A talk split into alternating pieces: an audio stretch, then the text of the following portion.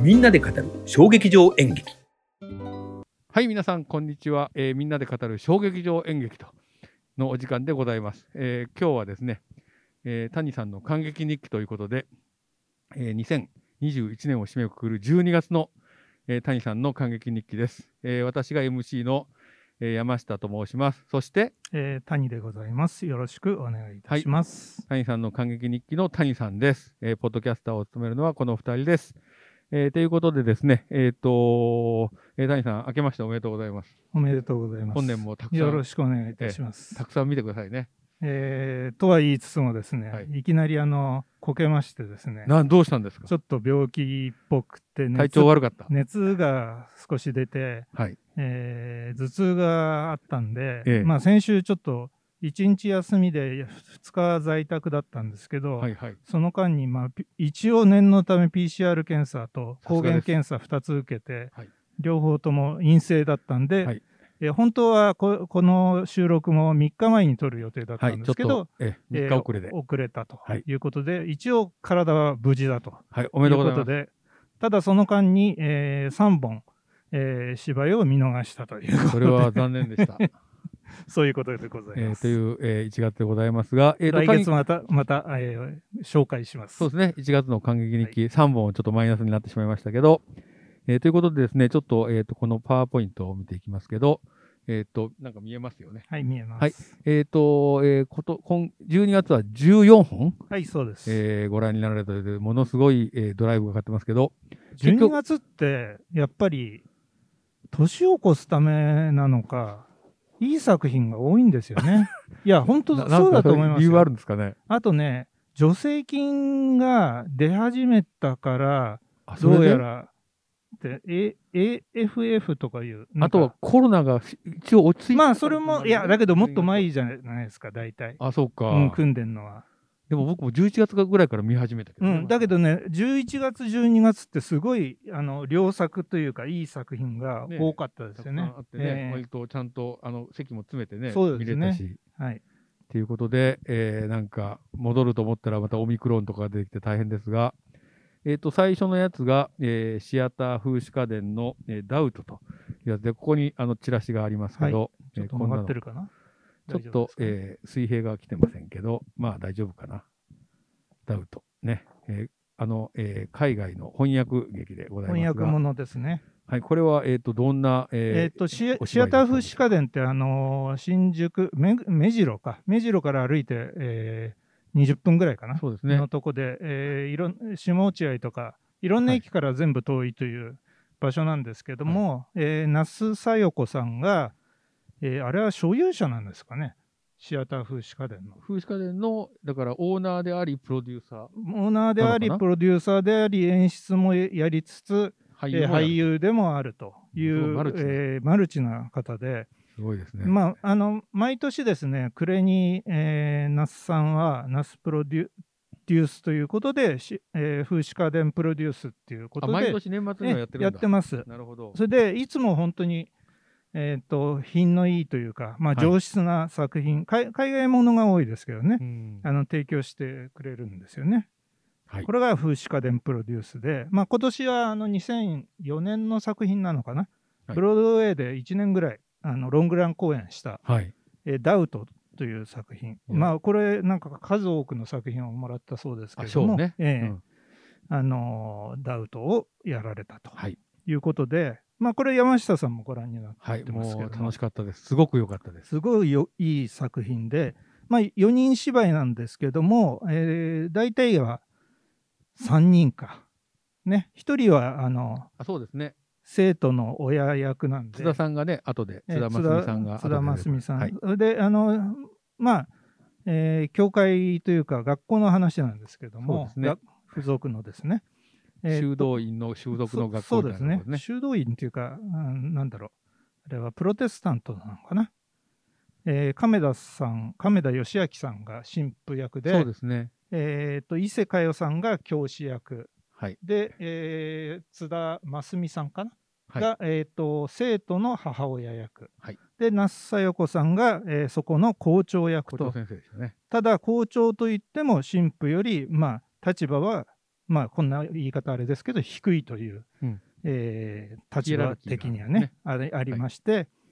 まあ、あのあ、す失礼しました、カソリック系ですね。そうですよね。えカソリッカクソリ系ッのクでミッシちョょっンとスク厳格な、ミッションスクールを舞台にした、そうですそうです。えー、とう疑いをめぐって、えー繰り広げられる階級社会というんですか、そうですね。ええそれと、まあ、当時の、まあ、男女差別とか黒人差別を織り込んでもう本当濃密な会話劇でしたそうね。この学校にだからあの黒人の生徒が一人だけ来てて、それが津田さんのあのえっ、とまあお子さんで、お子さんでそれを、えー亀田さんがちょっと、でえーその子男の子なんですそようね。いあのいいたいたずらしちゃうとかなんかちょっとそうっていいうう疑惑があっえて、那須さんがそれを割と責めるという。そうですね、しまあ本当に厳厳格なんですよ、ナースさんがね。まああのカトリックのね厳格なところってそういうところがあるんですけど、校長として、まあ、やるべきことをやるっていはいう立場で、はいまあ、真相究明に本当にお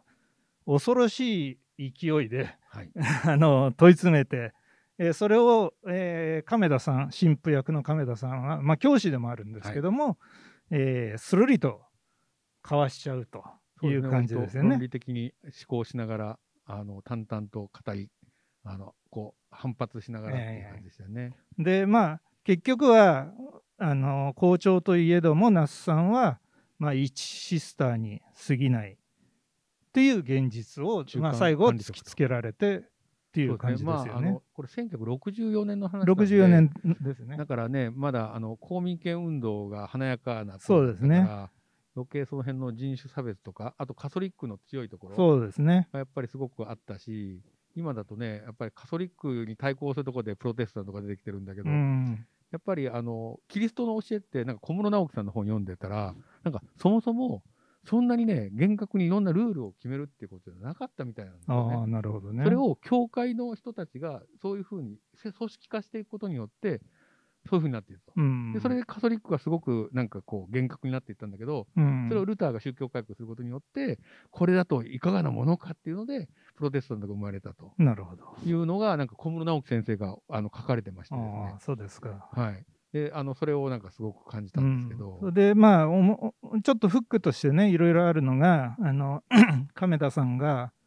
爪を伸ばしてるとかあ、これね、あれなんかい、意味あるんですかねいやだか、ら伸ばしちゃダメだって言ってるんですよねそれすごいね。だか那ら、須さんは、でも日本の校則もそういうところありませんうん、まあそれはねなんか今髪型とかどうなんだろうかわかんないけど靴下の僕ら色のとか時はありましたよね少なくともねありましたね。僕はでもこの髪型なので、あ の大体、あほぼ何も言われませんでしたけどね。ええあとだから、あのーメモ取るときにボールペンで書いてたんですけどボールペンはダメなんですダメよ。あれ、ええ万年筆。万年。筆じゃないとダメだっていうのがこれは1960年代だから。そうそうそうそうね、今ボールペンで書いてダメって言われたらね。もうどうしようもないですよねねフリクションなんかどうするんだって話ですね、僕なんかいつもフリクションで消えるボールペンだからもう ね、大丈夫かこいつはって。でこれはこの作品の翻訳と演出をですね、えーお小川恵理子さんが担当されたんです新よ国立劇場のね、芸術監督にえなーられるげ。そうですね。それで、えー、となんとですね、照明は、えー、と松本大輔さんっていう方で、えっと演出助手に、えー稲葉佳代さんがついてたというね、豪華すごいな豪華なメンバーです、ね。夫人で、稲葉さんね、自分でも普通に演出されるのに。で、僕がすごい良かったのが、この松本さんの照明、まあ、小川さんの演出でもあるんだろうけれども、照明の落とし方が、うんすごいゆっ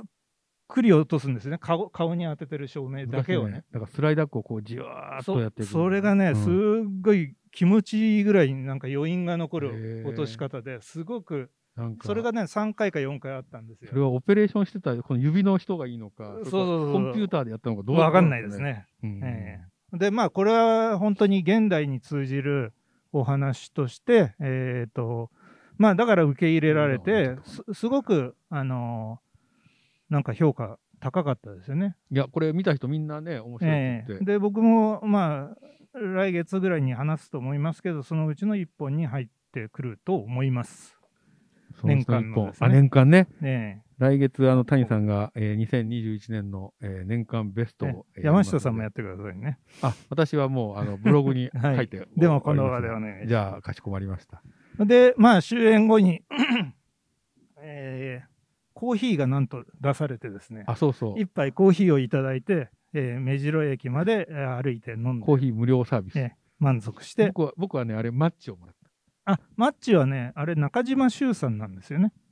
あれ中島周さんって、えっとな俳優の亡くなったんですけど、ええ僕も前にもらいましたよ。た。あれ、うち、ストーブなんで、石油ストーブ。あ、そうかそうか。あれ持って帰ってあちょうどいいですね。もうもうなくなっちゃいましたけど、また、あの、行ったらもらいたいと思います。えーえーの1時間45分の、えーすごく濃密な作品すでごい傑した。作でしたね。はい、いや、本当に、あの、素晴らしいのを12月に見せていただくことができました。えーということで、えーっと、この、え1番は、えーダウト、疑いについての偶話ということで、えーシアター風刺家電でやったやつですけど、え2本目が、えー先月ですね、えーゲストで来ていただいた、えー白ヤギの会、えー山内健二さんと、えー城島さんプロデューサーの、えーが、えー三鷹市芸術文化センター星のホールでやったワクチンの夜とえーいうやつでございます。はい、これがあのちいつちらいつものチラシですね、このイラストの。はい。あ、来ました。はい、これで水平が大体来ましたので、はい、ワクチンの夜、はいえー三鷹市芸術文化センター星野ホールで、は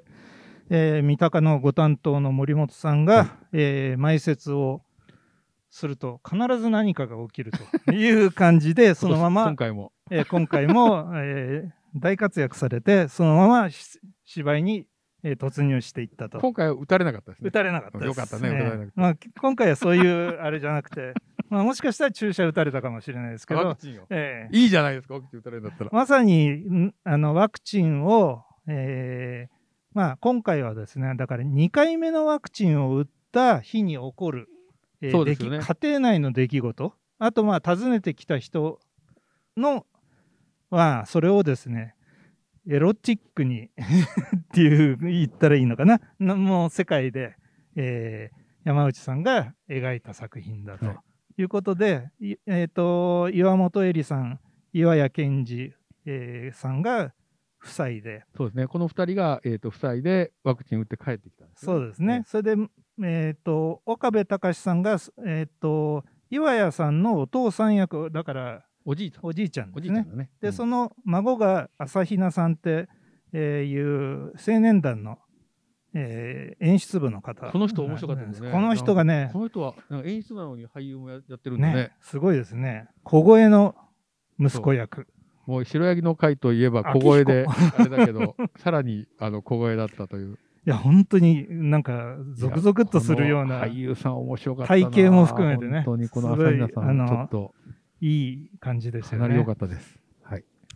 まあ、あの、この間の、あの、インタビューでもお聞きしましたけども、役者を決めてから、あの、当て書きして、そうですね。えー本を作っていくっていう、まあ、はい山内さんのスタイル。すごい誠実ななんね、です作けりど方ですよね。まあ、妄想の世界で私もあワクチンで、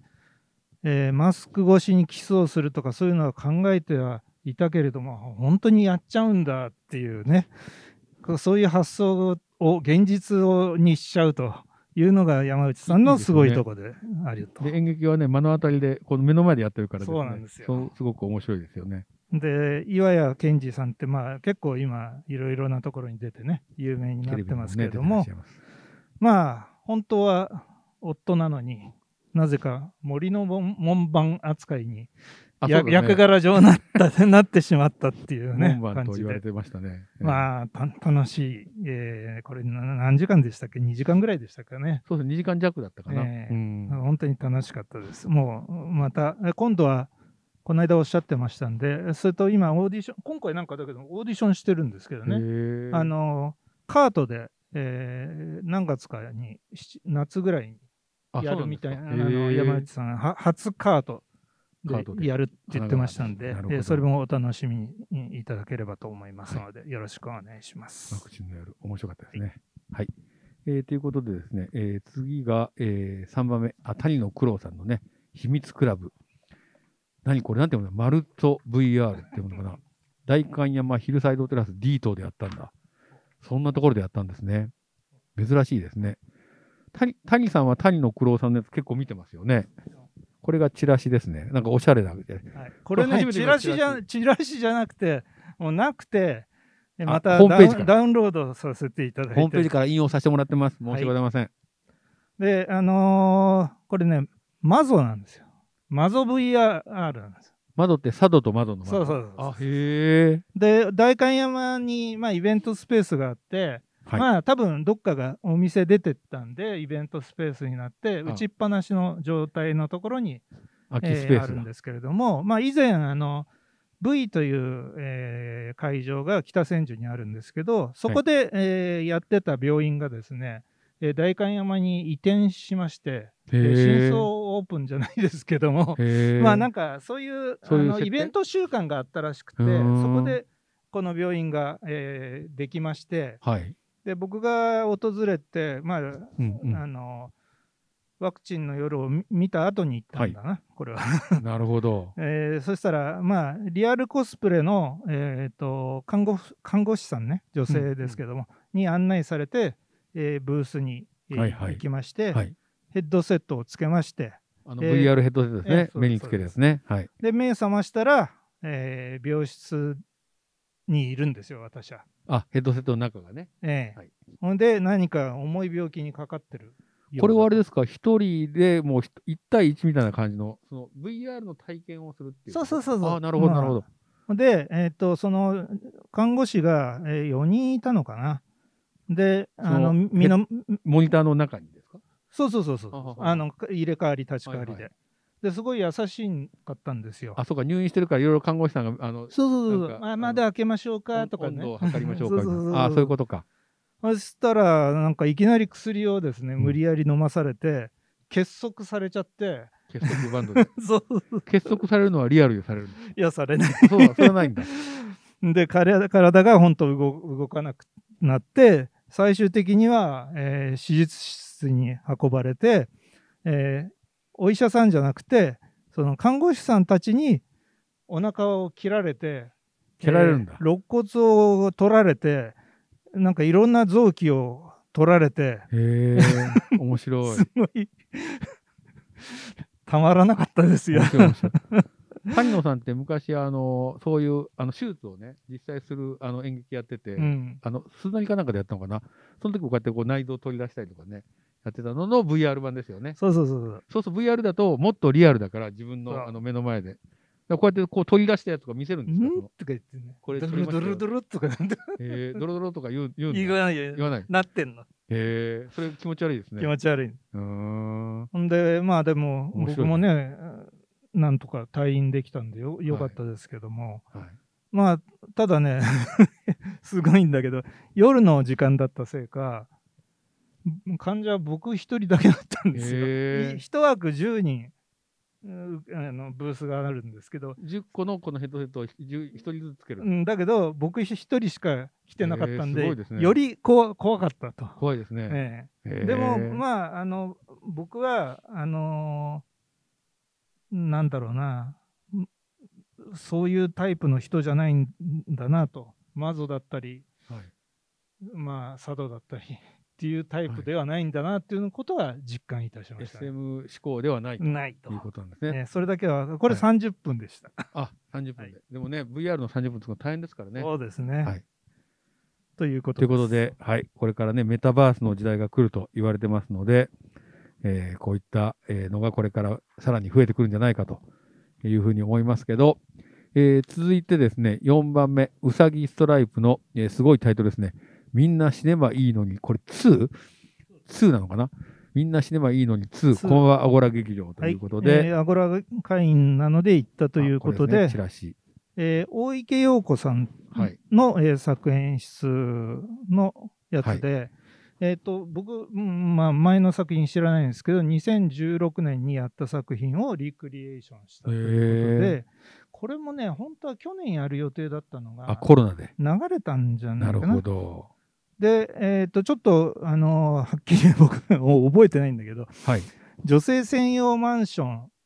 にあーあり住ますむねそれ住む、えー人たちうんうんそれと、えー近くのファミマが舞台なんですよ。へフえァミリーマート。ファミマは具体的に実名で出てる。出てるへえ。看板も出てる。ファミマな的ななぜ、なぜ持ってんのか知ら ないけど。唐揚げくんとかが好きなんじゃいや、わかんなないい。わかんない。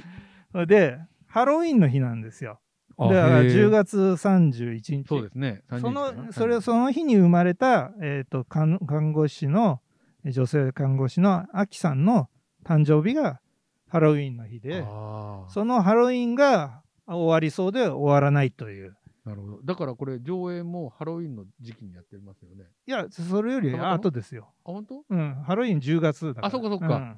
それは関係ないのか。そうそうそうだけどまあその日ならではのいや要はコスプレ警官とかいてもあ当然なわけですよ、ハロウィンだからね医療医療従事者とかはね、いはい。当然ハロウィンだから、ほんで血まみれの人がいてあーもおかしくないわけで普すよ。だ通だからそういう騒ぎを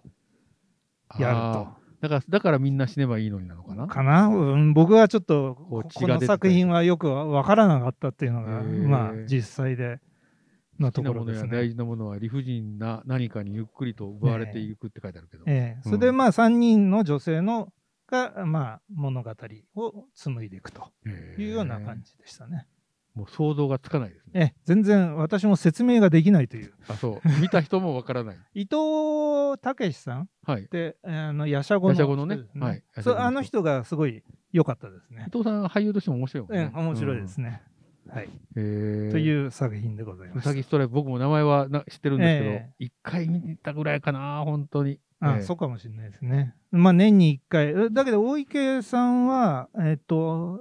アトリエ春風社を一応任されてるんじゃないかな。へえすごいです彼女ね。がね。じゃあ、小竹向原によく行ってらっしゃるんですね。はい。と思います。はい。えーということで、えっとこれは、えーみんな、えー死ねばいいのに2ということで、うさぎストライプでした。